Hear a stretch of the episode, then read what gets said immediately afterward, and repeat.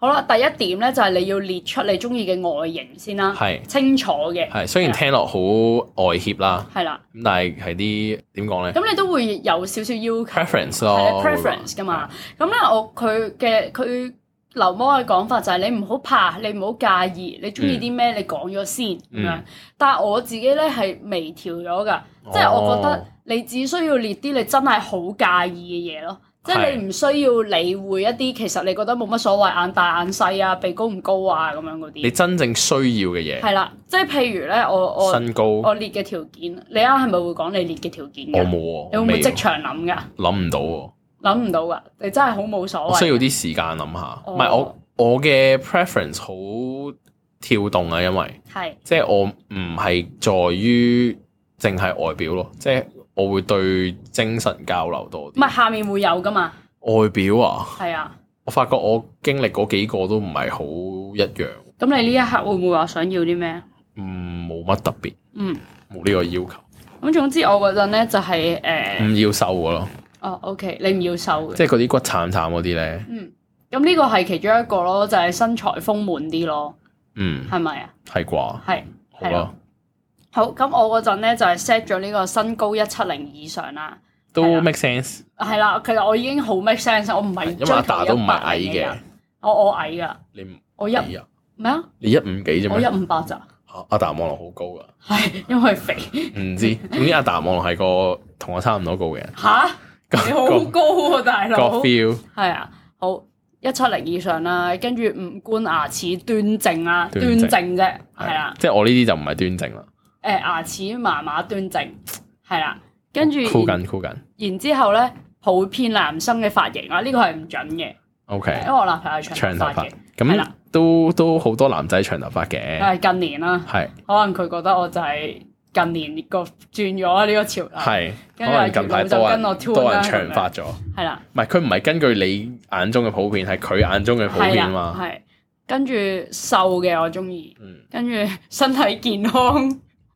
身體健康 係好重要嘅。係啊，我覺所以咪要列埋呢啲咯，因為流氓嘅講法係月老肯會轉漏洞啊，啊，你唔講佢就會啊突然間變啲奇怪嘅條件係出啦，嚟俾跟你。住然之後個人乾乾淨淨啊，口氣清新啊，會剪指甲啊咁樣，嗯所以呢啲咧我就係啱先講係誒，除非你好必須你先要寫咯，你明唔明啊？嗯，即係我就係覺得端正就得咯，但係佢唔需要唔你做咩唔講呢行啊講啦。 ？OK OK，係啊啦，好喂大佬，你俾保留啲私隱俾我啊。 OK OK，係好係啦咁啊，外表啦咁樣。係啦，咁我覺得即係對我嚟講，會剪指甲係超級重要，我好驚啲留長指甲嘅男仔， OK，係啊，嗯係好恐怖啊我覺得，係點長髮啊啊，真係有啲男仔誒髮即係型好師似啲尾？gel 夾嗰啲。哦，咁嗰啲啲係好慘喎，佢係啊，工作需要我麻麻啦，即係 OK 留長指甲嘅男仔，係 OK 啦，係啦。咁第二咧就係你要去即係流氓嘅講法，就係你要去過去嘅經驗揾答案，嗯，例如呃誒你拍過拖嘅對你象拍過啦，拖嘅對象，咁你你中意過嘅人係啦，啦，咁你就可以列出到底呢啲人有啲咩地方好吸引你咧？係你欣賞嗯佢啲乜嘢？係啦，咁誒、呃例如誒、呃曾經有個人佢好搞笑嘅，你好中意嘅，咁樣、你呢個可以掹出嚟嗯就啦。係話一個令你會令你開心嘅人。係啦，咁如果係有個人係誒好有愛心，你好中意，咁你又可以掹出嚟啦，咁樣。嗯咁呢個咧喺我身上 apply 到嘅就係我從過去嘅經驗揾我唔中意嘅嘢咯，嗯就係我唔原來唔中意嗲嘅人嘅， ，OK 咁我就會 tune 翻我啲準則啦， OK。去就翻呢一個係啦。總之就係從過去嘅經驗揾自己需要同唔需要啲咩咯。係啦，好，跟住誒、呃第三分個享啦，呢、個係係好普通啫，呢係啲係啦。跟住第三樣嘢咧就係、經濟條件係係啦，咁誒、呃好似好實際咁樣嘅，咁但係個問題係你如果去得拜月老咧，你唔係拜個要拍散拖嘅人噶嘛，嗯你應該係。如果去到你要拜月老嘅程度，你就係會想揾個長期穩定嘅長相伴廝侶守啦嘅對象。係啦，即係唔好講一唔一世啦，你係諗住長期穩定先啦，係你唔係諗住三個月貨仔咁樣噶嘛。咁、啊嗯，所以咧，誒、concern 埋經濟條件咧，對大家都好嘅。係，但係同時你唔係拜緊財神 啊，係係係你唔啦。係拜緊財神啊，係啦留意翻。咁所以咧，就係、你要佢，我覺得佢嗰個衡量標準，我覺得超好啊！係佢極具體咯，就係、嗯因為佢話拜拜呢啲咧，你要具體啦，即係你唔係量可量化嘅指標。即係你唔係話要一個人有愛心咁樣，即係佢講其他情況，你就係要啊一陣會講呢、個。嗯係咁於經濟狀況咧，就係、佢叫你咧攞一個你哋中意、你好中意嘅休閒娛樂方式，例如我當去睇旅戲、行，去旅行，係跟住食去日行大夜餐，市，係啦，嗯咁樣。嗰類咁你就攞呢個做一個指標，嗯例如我一年係會想去到兩次旅行。而係啦啊冇負擔嘅，而冇負擔嘅，或者誒、呃我當我中意睇戲，我中意入戲院睇戲嘅，嗯我一個禮拜可能會睇五套戲嘅，咁我就要另一半係俾到呢個錢，而唔會覺得肉赤咯。係啦。咁但係呢度咧唔係話對方俾晒喎，即係講緊互各相自啊係啦 A A 嘅因為狀你要況諗之嘅下，唔係人哋要負責你啊，係啦係啦你而係諗佢互就相算淨係負責自己個 part，佢都唔會覺得，因為呢個係你嘅休閒娛樂，你中意嘅方式啊係嘛，啊咁你一定唔會覺得有負擔㗎啦係。啦。咁對方都需要有 support 到，而佢又唔會覺得呢件事係負擔咯，係啦，咁你哋嘅關係就可以穩定係係啦啦。，健全嘅。係啦。嗯咁我當時就係寫咗可以負擔各種休閒娛樂，可以大家請大家食飯啦，嗯跟住可以負擔一年一齊去兩次旅行啦，嗯嗱、跟住再同錢有關嘅咧，就係對我係唔會孤寒嘅，嗯係啦，同埋要有儲蓄嘅習慣，但係唔拘泥幾多錢，嗯，總之有呢個習慣。係啦，咁呢個就係所有關於錢銀我去諗嘅嘢啦。 OK，好，好，跟住下面咧就係、第四個咧就話唔好講概念，要講得詳細啲。係啦，呢、個就係好似啱先，我哋既然經濟都好似可以換算咗一個貨幣形式，就係、啊，我用幾睇一個禮拜睇幾多套戲嗯，可以做到，或者食幾多餐大餐可以做到嘅話咧，咁誒、呃其他事情都係啦，就好似佢就會話啊，如果你要嗰個人有愛心，咁、嗯，你就要唔好講有愛心，扶阿婆過馬路都係有愛心，係啊你唔食齋都係有愛心。係啦，你就講譬如佢會捐錢嘅，原來係佢中意做運動，你就可以話哦，原來佢中意行下山嘅山。啊，做運動都好多種啦。係誒佢師妹中意做瑜伽嘅係咁樣，咁但係原來我中意佢做運動嘅意思係我中意啲好 outgoing 嗰類， sporty 嘅，係啦陽光嘅，係啦，咁就你要寫實際嘅事件係咩咯？嗯，係啦，我有冇寫呢啲嘢㗎？陽光去戶外工作做咕喱都可以係陽光，係係咯，做地盤都顧可以陽光。係咁啊，睇下，咁我唔係貶低嗰啲職業啦，即係只係你需要好詳細地講緊你需要啲乜嘢咯，係，嗯咁我要認真思考啦。係啦，係啦，第五咧就係、你一定要講價值觀、金錢觀同世界觀啦。嗯，係啦，呢、個好緊要嘅，因為誒、我會覺得好緊要咯。係咪有啲人覺得唔緊要？但係你如果兩個人要長期一齊落去嘅話，呢三觀係非常之重要。係啊，你要好理解，即係你要彼此喺同一個位咯。嗯，咁但係點樣講得詳細啲你呢三觀？嗱，俾啲詳細嘅，我哦因為我嘅我理解價值觀就係我自己係接納所有世界上有，我接納世界上所有嘅想法嘅 Open-minded 所以就好似你上集 Doom Scrolling 嗰集，你問我誒、呃如果有啲人講啲好惡毒嘅嘢，咁佢係咪有呢個自由可以去咁樣做咧？嗯其實我係我採取嘅做法就係呢個世界上咩人諗咩嘢都有咯。嗯係啦，咁我但係我就係覺得我第二個條件就係覺，因為我自己都係，我覺得佢唔傷害到人，佢就有絕對嘅自由啦。咁嗯但係 C man 嗰個 doom scrolling 嗰個佢係佢傷害到人啦。我覺得嗰個點就係在於言語其實係比實際嘅刀更加傷害人咯。嗰、個我，但我覺得呢個係 under 好多 situation。咁係。嘅，同埋你個反，即係你係冇辦法禁晒呢樣嘢控制到㗎，真係除非你立誒、呃、網絡安全法嘅啫嘛。係咁但係呢樣嘢都係不樂見嘅嘢，因為我只要撳咗你呢一樣嘢，我就會撳埋你其他嘢係啦啦。咁所以我對好於難揾到個平衡啦。我對於呢件事上面就係、誒、我可能會鬧翻我啲人轉頭咯。如果你問我，我呢覺得個就係我反擊嘅方法咯。至少要一個可以揾得到對方嘅方式咯，而唔係等對方可以毫無責任地哦咁樣 OK 做呢啲嘢咯。嗯係啦，咁即係例如韓用韓國做例子咧，而家佢哋係好多 case 係喺網絡誹謗啲藝人啊，又或者散播虛假消息呢咁我覺啲得，都係因為好似 N 號房事件咁樣。係啦之前咁嗰啲就另一種形式嘅，咁嗰啲直頭係犯罪啦。嗯咁即係如果講緊單純係針對一啲公眾人物嘅言語攻擊嘅話，咁其實嗰啲地方已經有好完善一套，即係叫做 so call 都係誹謗嗰邊嘅嗯哦立罪咯。咁台灣都有嘅其實，咁但係現有嘅 case 唔多。你講到咁樣我就明啦，因為本身我以為你淨係講緊二分咯，一係有網絡安全法，一係冇網絡安全法，唔係，係啦。唔咁係，咁我當然咁我會我會支持咯，係係啦啊即係我覺得係需要有啲嘢去保障啲公眾人物嘅，即係唔係淨係公眾人物咯，係所有人喺網絡世界嘅不應該受攻擊到嗰個地步咯，嗯，係咯，咁啊，即係咁樣。 我哋講翻我哋係啊嘅我月老係又總跳之走我因為咗，我自己嘅想法就係我接納世界上面有嘅所有想法啦係，啦。跟住我覺得活在當下就最舒服啦。嗯，但係其實咧，我哋頭先講個價值觀咧，都係啲好重要嘅嘢嚟嘅。即係如果有啲人覺得，即係對於某件事嘅取態有分別嘅話，已經可以造成好大衝突咯。都係係啊，咁所以阿達頭先講嗰啲誒關於價值觀嘅嘢就都具體啦，即係要 open minded 啊，嗯，同埋你要好知自己諗緊乜咯。係你要好，因為你知自己諗緊乜，你先會列到一個相同或者係唔衝突嘅價值觀出嚟嘅。嗯，其實呢個過程咧都係幫助你自己去揾你嘅價值觀係咩㗎。嗯，即係你可能都唔知自己對咩好 care 啊，或者有啲咩係你唔能夠觸碰嘅 area。咁經過呢個過程，其實你都更加有效地睇到自己係一個點樣嘅人咯。嗯，係好。跟住第六點咧，就係會要考慮呢個家庭同社交生活嘅關係啦。嗯，即係呢個就係去到誒，呃你唔係淨係同對方一個人拍拖咯。係啦老實佢嘅講，講法。咁誒、呃我係一個即係我我係一個可唔可以咁講健全嘅家庭關係啦。即係我阿嗯，爸阿媽關係好哇好，同我關係都好好和睦啲嗯咁樣。咁你就要考慮嘅係，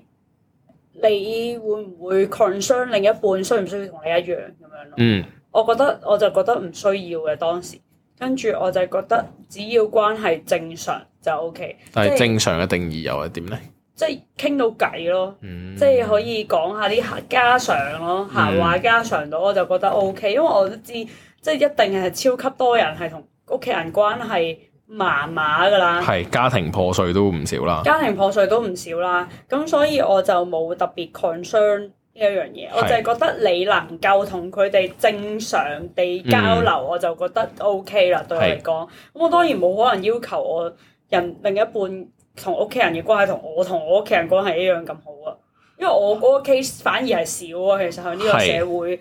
我即係我阿爸阿媽同我好似朋友咁樣，跟住然之後佢哋兩個感情仍然好好拖拖手出街嘅喎，仲會。嗯你，有幾可聽到你啲 friend 阿爸阿媽會拖手出街啊？極少啦，係應該係咯嗯。咁所以我唔會係啊我知自己係小眾，係咁所啊，以我就堅尼地打又。係啦，所以我淨係咁樣咯，我嗯嘅列出嚟嘅。係咁，even 你唔特別寫話關於佢家庭關係都好啦，咁你都可以即係提及下佢交友圈子啊，即係佢朋友多唔多啊嗰類啦。係因為我係多朋友嘅人啦，係跟住誒，我係唔係因為我之前真係認識過，即係喺交友 app 啊，嗯真係識過一個聲稱自己係話佢完全冇朋友嘅人啊啦。係跟住佢 social media 真係得極少 followers 咁樣啦。佢係令我去去思考到底呢個人係咪用真實身份出嚟？佢點樣生存嘅咧？到佢話底佢冇朋友咯，即係佢跟住我就同埋一個當對方真係冇朋友，如果呢件事係真嘅話咧，你係會好辛苦嘅。啊，講起呢個咧，我諗起有個朋友，佢咧即係我上年唔係今年年頭見過佢一次，咁佢咧就同佢個 so call 男朋友散咗啦。咁嗰個原因係因為佢發現嗰個男人原來有第二個女朋友咯。嗯但係佢先係第三者咯，即係我嗰個朋友。咁嗰佢哋就交友 app 識啦，都係。咁跟住咧，嗰、個男人咧就同佢唔會喺街度拖手嘅。咁佢、問佢點解啦，咁佢就話佢唔係好想喺咁公眾嘅場合俾人見，即係點講啊？即係俾人哋睇到我哋咁親密。嗯，咁所以佢拖就手好親密。佢用呢個藉口就同我個 friend 咁樣講。嗯，咁然之後佢都平時話誒、啊，我做嘢好忙啊，跟住我都好少朋友啊，咁即係總之就令到嗰個女仔覺得佢唔係一個假人咯。嗯，咁但係其實佢嗰個人係另外有家庭嘅，甚至乎嗯咁，所以大家喺揾你個對象嘅過程就要小心呢啲位咯。即係如果有一個，即係我嗰次，我嗰次係覺得吓，跟住然之後佢係 IG forest 十個咁樣，跟住佢佢到一係底就假人，一係就精神有問題。係啦，跟住唔係我去到後面咧，我係 set 咗誒嗰啲咩咩 filter 無謂嘅無謂嘅咩啊，無謂嘅 standard 咧，我係 IG forest 至少五十咯，我覺得， 因為因為咧，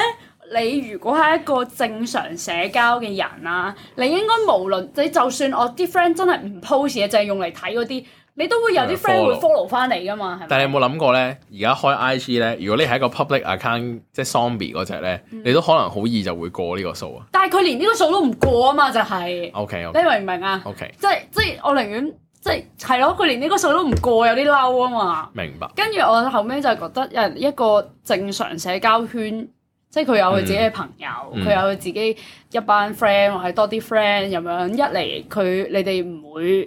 淨係得彼此咯個世界，係係啦。跟住同埋誒係咯，你又可以 join 下佢啲 friend 嗰啲活動，佢又可以 join 下啲 friend 嗰啲活動。同埋，如果嗰個人自己冇交友圈子的話咧，咁佢就會容易咗依賴你咯，即係唔係依賴係啊啦？係啊，應該話呢個意思你得到嘅 me time 會比較少，係啊嗯呢個就翻去好頭先講起呢個 me time 嘅重要性。係，同埋係啦，唔介意將對方介紹俾自己嘅朋友識啦，嗯呢、呢個個都好緊重要啦係係啦，呢、個就係有啲假人，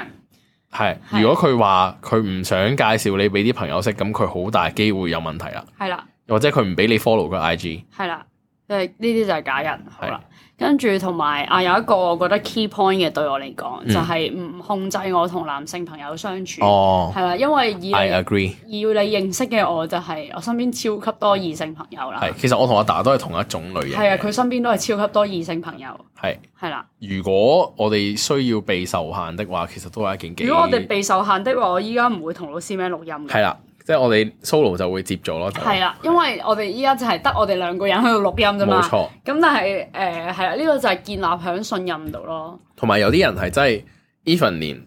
個男女朋友同異性咁樣喺呢個空間度都唔得咯，係啊，係啊，即係所以都跟住幾誇張所以我都係係啦。咁呢個就加埋落去啦，咁樣嗯嗯嗯，係啦。咁我覺得呢啲 set 呢啲 rules 咧，我我唔知會唔會有啲人覺得有啲奇怪，但係我覺得你係清楚自己要同埋啲咩咯係真係你想要嘅嘢嘛。係咯，咁如果譬如我係識到個男仔，然後佢係限制我同異性嗯交往，嘅，即係嗯 even 我冇同異性係冇嘢啦，你知道嗯係咯。咁佢覺得都覺得唔得嘅，係都唔咁呢個就牽涉唔信任啦，係係咯。因為正常我喺個關係入面我都會避忌啲噶嘛。咁嗯。但係譬如錄音呢啲有避乜鬼嘢忌啫？同埋個過程，大家都可以喺係 Apple Podcast、Spotify 同埋 Google Podcast 度聽係到啦。，所以咧誒唔限制呢樣嘢對我好重要嘅。嗯，好好，我哋後面跟住就仲有係、啊，佢有一個就係要寫出你感情瓶頸嘅解藥，即係你每段感情卡關嘅位係咩咧係？跟住你過去感情卡關嘅位係咩咧？我感啊，我係呢個牽涉響我嘅家庭生活度嘅度，嗯唔嗯係淨係愛情啊，就係係、誒、我哋係會我屋企係一軍係相愛相殺嗰啲家庭嚟㗎。哦，即係我 OK 哋係好好 friend 嘅時候好 friend 啦嗯，好唔 friend 嘅時候咧係會嘈到隔離屋投訴嗰啲人咁誇張應該係係啊，隔離屋冇投訴過，但係我哋會好大聲咯，哦即係我哋你知我有幾大聲㗎啦，係我有幾大聲，我阿爸同我阿媽就俾我緊遺傳嚟嘅，係啦，咁誒跟住同埋我屋企人會冷暴力啦。嗯即係我唔係想指責佢哋嘅呢樣嘢，嗯只係冷暴力是一個 terms 咯。總之就 OK 係用唔接觸、唔傾、唔講嗯維持可能一兩日、兩三日咁樣。嗯咁你我係超級唔中意呢樣嘢，咁所以我就 mark 低就唔可以咁樣咯，千祈哦係啦，即係喺我嘅感情關係度，我覺得有啲咩都要拎出嚟需要傾咯避開係啦嘅點，唔係啦，係避要開嘅，唔會惡言相向咯。 OK 係啦，嗯咁我覺得好好 normal， make sense 好 make sense 啊。嗯所以係你列呢啲，你係要針對自己面對嘅問題，你過去嗯知道嘅，你唔中意嘅，你中意嘅，全部都係要針對你個人，所以照抄我都係冇用，照抄流氓都係冇用。都係要 review 翻你過去生活嘅經驗啦，嗯你過去每段關係成功失敗嘅點啦，你過去對象嘅值得同埋唔值得 appreciate 嘅位置，係啦，好第八佢講到嘅咧，就係所有優點都要同你息息相關。嗰、嗯個原因咧，就係佢有呢啲嘢咧，唔佢代表用喺你度嘅，係啦，佢好搞笑嘅，佢可能係一但係對住個你好目睹嘅，係啦，佢係一個搞 talk show 嘅人，我當跟啊好似住我哋咁樣。係係啊，佢喺對住啲觀對住眾我咧另一好多嘢半講講嘢嗯嘅，好搞笑嘅。但係對住另一半嘅時候就咁講嘢，係咁諗橋嘅。咁你係咪想要個咁樣嘅人咧？係咁如果唔係嘅話咧，你就要將呢啲嘢諗翻去你度寫啦清楚啲，係啦，譬如誒，幽佢、默嘅個人忠誠嘅，你想佢忠誠嘅，但係佢係對屋企人忠誠，佢對屋企人忠誠，佢朋對友公司忠忠誠，對朋友忠誠，對你唔忠誠係嘅有鬼用咁咩？就 sad 啦係啦，咁所以你所有嘢都要 focus 喺自己度嘅，係係啦，咁就唔好話誒，唔好就係話啊佢幽默啊，佢係佢令你開心，係啦會令你笑嘅，係啦，佢忠誠係對你忠誠嘅，嗯，係啦，佢佢好 care 身邊啲人咧，佢係好 care 你感受嘅。係係啦，所有嘢都翻返去自己身上面啦，係啦。好啦， specific 啲。好，最後一點，最後一點啫，最後一呢個點，最後啦，係哦，呢個係最後九最點後，OK，係啦。最後一點就係啱講嘅所有嘢，你自己做唔做到咯？就嗯係翻返去你係咪係咪想要得到一個你得正當嘅期望咯，係一個正當嘅期望咯？係即係如果你 con- 你想對方係一個點樣嘅人呃好温柔嘅人，嗯你會唔會都係係一個好温柔嘅人咧？嗯，如果你自己好懶口啊，或者你誒、呃去廁所唔洗手啊，你會唔會 expect 一個即係整潔嘅對象咧？我咁 expect 所有人去廁所都洗 手。我哦你知我有個同事去廁所唔 洗手，你點樣發現呢樣嘢？誒、我同事話我知嘅，因為嗰個同事係內地嚟嗰啲女生啦係係，跟住佢有次喺廁所撞到佢，跟住佢就話佢去完廁所冇洗手，直接衝咗出嚟。喂，我成日都覺得呢啲嘢咧，未必係真嘅。嗰個未必係真嗰樣嘢咧，就係佢未必喺入面係去廁所㗎。唔係咁，你聽到聲噶嘛？哦，即係 OK 會因為我成日都會入廁所整翻件衫唔咯係，啊，咁佢喺個廁格入邊，哦完之後 OK 仲就直即接走係咗知道咯。前面有係啊發係啊生嘅。咁你係見到佢先至會有呢個，哦，同埋佢啊，總之，唉，唔講啦。令到我好 dirty 擔憂啊！我以後去完，唔係我以後就算衝入廁所整翻件衫，我出嚟都會洗個手我。唔敢亂呃人隻手啊！而家即係見識到啲人可以幾 dirty 之後，嗯，係咯，咁啊，係咯，希望大家都可以擺埋呢個 去廁所要洗手。唔會有人去廁所唔洗手啊嘛。係，如果你冇寫嘅話，可能你下一本女就去廁所唔洗手。冇咁詛樣咒大家家。 我覺得係咯，我哋講翻呢個咩先係啦，係睇自己做唔做到咯。嗯即，係如果你想你好唔開心，你呻嘅時候，對方會好有耐性聽你講。 你係咪一個都樂於聆聽嘅人咧？係咯，你會唔會係佢講嘅時候，你就會好煩啊 hea 覆佢你會唔會咁真樣啊啦？嗰啲嗰啲就。真啊！係啊，嗰啲就好乞人咁憎。所以你列嘅所有條件咧，你都要自己做到咯。 even 你做唔到都好，你都要有一個你為呢件事努力嘅過程咯。係啊，即係我我其實我係想我誒、呃、對我另一半係温柔嘅人啊，嗯，你都成為一個温柔嘅人但。我唔係一個温柔嘅人啊。嗯咁我哋努力，即係我會覺得我有好咗咯，所以、嗯即係你你都 feel 到我啲氣場唔同係咗㗎，係咯。咁我我嘗試温柔啲咯，係啊，嗯，因為我好向往呢、一個。其實我你好向往另一半會有呢啲特質，會唔會唔多唔少你都會想自己有呢個特質，你先會向往另一半有咧？嗯，又或者係誒嗰個人嘅特質同你會有互補嘅，嗯，都 OK。咁但係至低限度係需要 make sense 咯，而嗯唔係一邊好過分，另一邊就即係被動地接受或者捱咯，嗯，係咁樣。嗯咁，啊，希望大家都可以參考下啦，有興趣嗯都希望大家揾到自己嘅真命天子天女啦，嗯，係啊哦，我哋錄咗勁耐啊，係係為時三集嘅，應該會拆開做三集，係啊，因為交我俾哋 C man cut 啦呢啲，嘗試將我哋 podcast 每集嘅集數個時長減短啲，係係咁啊，希望可以提升翻啲觀看數，唔係觀係啊看因為太長所以唔聽咩哦都有機會㗎， ？O K，因為而家現代人嗰個 focus 又翻返去上次嗰集，就係專注力低嘛，咁嗯佢 keep 住點講咧？見到啲長嘅嘢就唔想聽咯。嗯都可能係，係我哋試下較短啲，睇下會唔會多啲誒好啊， view 數咯。好啊。好，咁我哋今集差唔多嗯啦。我哋完結之前，其實前面兩集冇，唔係，因為我哋 part one two 係冇噶嘛，係啊，唔緊要，係啦，我哋 part three 先講。係我哋可以剪翻上去。哦，我哋依家拍一拍手，跟住我哋就講，最後嚟到我哋 shut up and take my Take my money money 嘅嘅環節 campaign，係啦，好，係啦。如果你大家聽到呢度覺得啊呢兩個人講嘢都幾有趣，唔同埋你有嘗試整自己嘅